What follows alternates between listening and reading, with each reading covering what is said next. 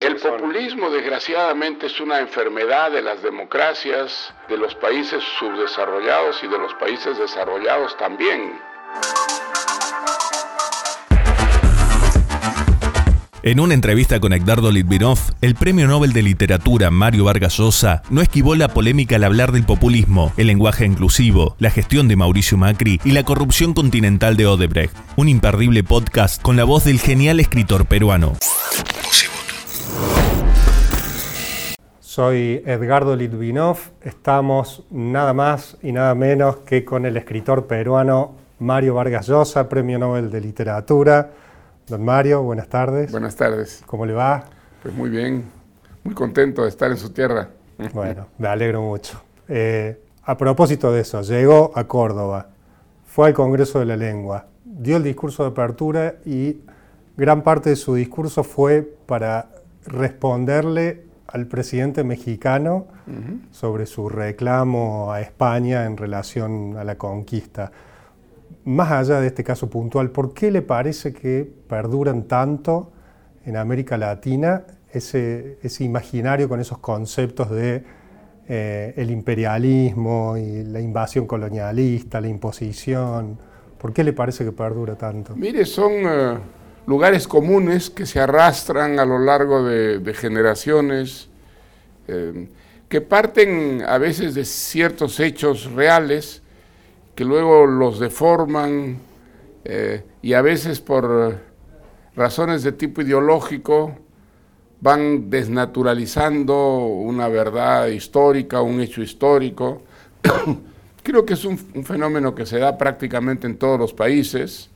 Eh, sin ninguna duda, la llegada de los europeos a América pues, fue violenta. Eh, todas las colonizaciones son violentas. Sobre eso no hay ninguna duda.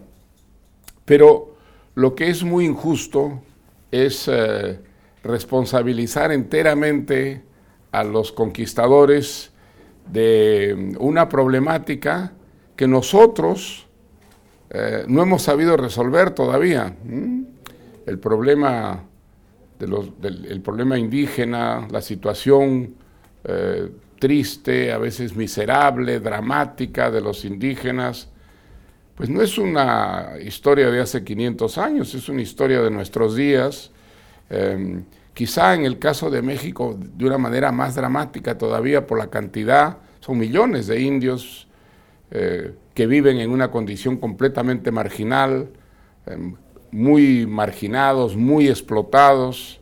Entonces, no tiene sentido que el presidente de México, de un país que hace 200 años es independiente, que recibió a los europeos hace 500 años atribuya la crueldad, la maldad a algo que ocurrió hace 500 años, cuando basta que mire uno por la ventana y va a darse cuenta que la situación del indígena no solo no ha mejorado, sino que en muchos casos ha empeorado, ¿no es cierto? Eso creo que vale prácticamente para toda América Latina. La situación de los indígenas es muy triste, es marginal, eh, es injusta. No, no hemos sabido resolver ese problema que comenzó hace 500 años, pero que se ha ido agravando desde entonces prácticamente en todos los países con población indígena, que no, no son todos los países latinoamericanos, pero en fin, eh, el caso de México, el caso de Guatemala, el caso del Perú, el caso del Ecuador, de Bolivia, de Paraguay, y después el caso de, la, de los países amazónicos, ¿no? donde hay muchísimas comunidades indígenas que viven en una condición muy triste, muy marginados. Eh, esos son problemas sin resolver y esos problemas pues no nacieron hace 500 años, esos problemas se siguen sucediendo, agravando en todos estos años y lo que hay que encontrar es una solución ahora, en nuestros días, a ese problema. ¿no? ¿Le parece que hay una conexión entre esos discursos que apelan a esos mitos y la calidad de nuestras democracias? Bueno, yo creo que es una manera de no ver la realidad, ¿no? de eh, trasladarse a un pasado que es bastante mitológico, em, para no enfrentar directamente los problemas que nos acucian porque están allí alrededor, alrededor de nosotros. Quizá el caso de México es más dramático, por eso es que resulta tan ridícula la carta del presidente mexicano a estas alturas al rey de España, al Vaticano. México es un gran país sin ninguna duda, pero tiene unos problemas terribles desde el punto de vista social, desde el punto de vista eh, criminal. Eh, entonces, eh, lo mejor sería enfrentar esos problemas, resolverlos, tratar de resolverlos. Son problemas que tienen solución, por supuesto. En lugar de apelar pues a los mitos tan prejuiciosos, tan mentirosos respecto a la, a la historia, es como si todos los problemas vinieran de ese encuentro, ¿no? Ese encuentro que sin ninguna duda fue muy violento, pero nuestra historia prehispánica fue todavía más violenta, fue muchísimo más violenta, ¿no? Y en el caso de México no se diga. En el caso de México, pues había ahí una, una cultura, una civilización muy avanzada, sin ninguna duda, salvo tal vez en un aspecto, que era la creencia de los aztecas de que el universo se sostenía gracias a los sacrificios humanos.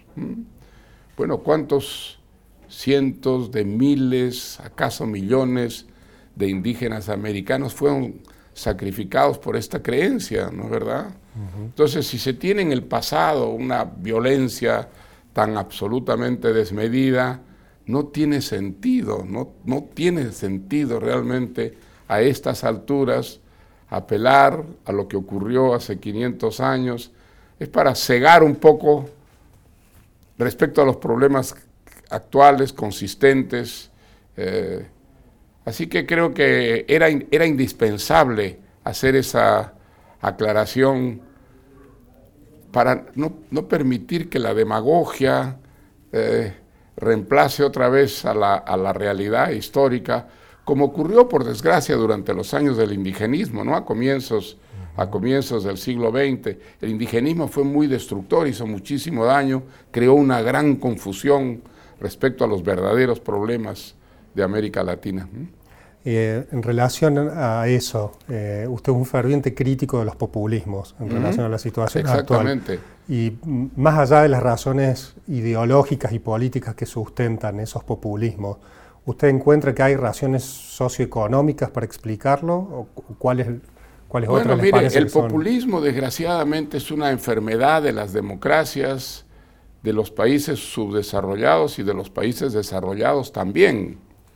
Y el populismo generalmente se alimenta de la más grave de las enfermedades, que es el nacionalismo. El nacionalismo pues ha llenado de sangre la historia y si hay un continente que lo sabe es Europa, que ha padecido los terribles estragos del nacionalismo, las dos guerras mundiales nacieron por culpa del nacionalismo y quizá una de las peores realidades de nuestro tiempo es ese rebrote de los nacionalismos que están detrás del Brexit, por ejemplo, eh, que están detrás de los problemas que enfrenta la Unión Europea, que, nació con tan buenos auspicios y con tanto entusiasmo, ¿no es verdad?, de todas las, de todas las naciones europeas. Así que yo creo que si uno cree en la democracia y uno cree en las, en las instituciones de la democracia, pues tiene que combatir el nacionalismo y toda forma de populismo ya que el populismo no resuelve los problemas, sino los crea y los aumenta. ¿no? Em, lo traigo un poco más acá a Córdoba, al, Congreso de la Lengua. E, estuvo sobrevolando durante todo el Congreso una cuestión que no estaba formalmente incluida, que es la del lenguaje inclusivo. Muchas panelistas incluso lo insertaron en sus ponencias y yo recordaba que lo que decía usted de que el feminismo es el enemigo resuelto de la literatura. Eh, sigue pensando lo mismo. Pues mire, hay formas de feminismo, ¿no? Que son enemigos de la cultura en general. No es el feminismo en, todos sus aspectos, ni muchísimo menos, ¿no? Eh, es verdad que hay una eh, discriminación de la mujer, incluso en los países más avanzados. Eso no lo podemos negar y eso tenemos que corregirlo. ¿no? Creo que en esta, en esta época es uno de los, de los hechos que conmueve más a la, opinión pública y con mucha justicia hay un movimiento femenino que reclama eh, una igualdad de derechos. Sobre todo eso yo no tengo ninguna duda y lo apoyo resueltamente. Ahora, hay algunos excesos que creo que es muy importante combatir. Y por ejemplo, en el campo de la lengua, pues hay unos excesos que son risibles, simplemente risibles, ¿no es verdad? Eh, la lengua necesita de la libertad, ejercita la libertad, la, lengua se va renovando, se va adaptando, y no se la puede forzar sin provocar traumas lingüísticos, y a eso me, refiero, y, y sobre eso la Academia de la Lengua Española ha sido consultada por el gobierno, y se ha pronunciado de una manera, yo creo, muy sensata, eh, sabia y, efectiva. Eh, y la Academia de la Lengua dice, las academias no crean el lenguaje, las academias recogen un lenguaje que lo crean los hablantes y los escribientes. ¿ah? Em, eso es una cosa muy importante entenderlo entonces no podemos forzar el lenguaje desnaturalizándolo completamente por razones ideológicas. Eso no funciona así, los lenguajes no funcionan de esa manera. Y entonces eh, el, llamado lenguaje inclusivo es una especie de aberración dentro del lenguaje que no va a resolver el problema de la discriminación de la mujer, al que sí hay que combatirlo, pero de una manera que sea realmente efectiva. ¿Le parece que hay determinadas correcciones políticas como esta que de alguna manera pueden estar influyendo en el campo literario o en la misma literatura? Sin ninguna duda, claro que hay, hay motivaciones ideológicas muchas veces que están detrás de esos eh, excesos y por eso mismo hay que combatirlos porque eh, esos excesos no resuelven los problemas, los agravan más bien, ¿no? Una cosa es la discriminación de la mujer, que hay que combatirla sin ninguna duda.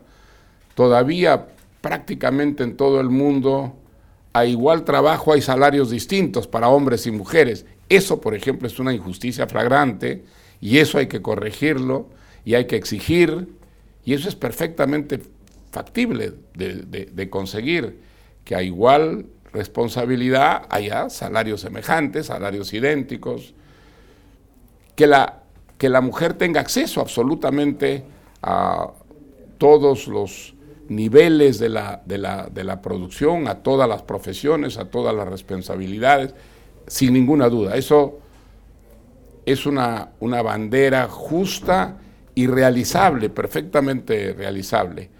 Ahora, no hay que, no hay que ir más allá y forzar la, la naturaleza hasta formas que resultan aberrantes, como es desnaturalizar enteramente el lenguaje para establecer supuestamente una, igualdad lingüística desprejuiciada. No, lo que se obtiene es una situación lingüística profundamente prejuiciada que desnaturaliza el, lenguaje y lo empobrece. Usted tuvo oportunidad en esta visita de conversar con el presidente Macri, eh, ha, dado alguna vuelta por Argentina. ¿Qué, impresión le dan ambas cosas? Macri por un lado y el país por el otro. Mire, yo creo que Argentina fue víctima de un populismo exagerado que hizo muchísimo daño a la sociedad argentina, al país, a la economía argentina. Y yo creo que el presidente Macri y el equipo que tiene son muy conscientes de eso y están em, empeñados en hacer las reformas necesarias. El problema es el tránsito, ¿no es verdad? Ese tránsito eh, está resultando más difícil, más costoso de lo, que, de lo que se creía, pero yo creo que en razón del daño profundo que el populismo anterior ha, ha causado en la economía argentina.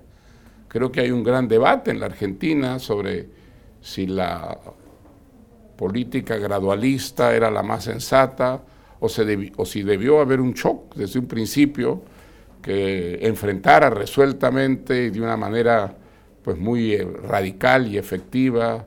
Eh, en todo caso, lo que que creo yo es que hoy en día hay una política sensata, orientada en la, en la buena dirección, que debería traer beneficios muy rápidos a un país tan potencialmente rico como es Argentina y que además ya fue un país del primer mundo, ya fue, América Latina tuvo un país del primer mundo, hoy día nos cuesta recordarlo, pero esa fue una realidad y Argentina fue ese país. Y yo creo que dadas las condiciones, dadas las extraordinarias, digamos, fuerzas productivas que tiene Argentina, luego de este tránsito debería, siempre que continúen las buenas políticas, pues recuperarse eh, y servir un poco de ejemplo al resto de América Latina. Eh, estamos sumidos en medio de eh, escándalos de corrupción que han alcanzado toda América Latina Perú es un caso dramático, testigo. porque tenemos los últimos cinco presidentes investigados o ya eh, condenados, o sea que... ¿Le parece que hay un antes y un después de este caso Odebrecht en Perú y en el resto de América Mire, el caso Odebrecht, yo creo que habrá que hacerle un monumento a Odebrecht. ¿eh? Realmente ha servido eh, la compañía Odebrecht para sacar a luz la corrupción espantosa en la que se movían nuestras eh, defectuosas democracias. Pero, ¿eso es bueno o es malo? Es bueno, es sano que esas cosas salgan a la luz, que los funcionarios corruptos, los presidentes corruptos vayan a la cárcel, sean juzgados, sean condenados. Eso es justamente la democracia. Y nosotros hemos pasado periodos muy largos, desgraciadamente, con gobiernos dictatoriales, donde la corrupción era mucho más profunda que en las democracias. ¿ah? Eso es lo que conviene mucho insistir. Los gobiernos dictatoriales han sido la fuente principal de las democracias que han estropeado nuestros intentos democráticos. Y creo que en ese sentido, pues hay que estarles muy agradecido a, a Odebrecht que saque los trapitos al sol y que nos permita castigar a los eh, políticos y, bueno, no solamente políticos, porque el caso de Odebrecht ha, llevado a la cárcel a empresarios, ha llevado a la cárcel a funcionarios públicos, en buena hora. Yo creo que necesitamos que nuestras democracias hagan ese striptease, ¿no es verdad? Eh, y se liberen de los, de, los, de los malos funcionarios y de los malos políticos. Una pregunta personal. Usted dijo alguna vez que si tuviera que rescatar una sola de sus obras del fuego, sería Conversación en la Catedral. Pues yo creo que mire, yo tengo un, cariño especial por Conversación en la Catedral, porque de todas las obras que he escrito, y he escrito muchas, es la que más trabajo me costó. Yo me demoré tres años trabajando mucho, escribiendo esa novela.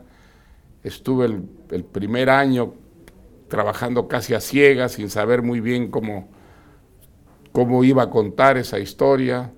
Así que si me ponen una pistola y me dicen elija una entre sus obras, pues elegiría Conversación en la Catedral. ¿no? Elige esa.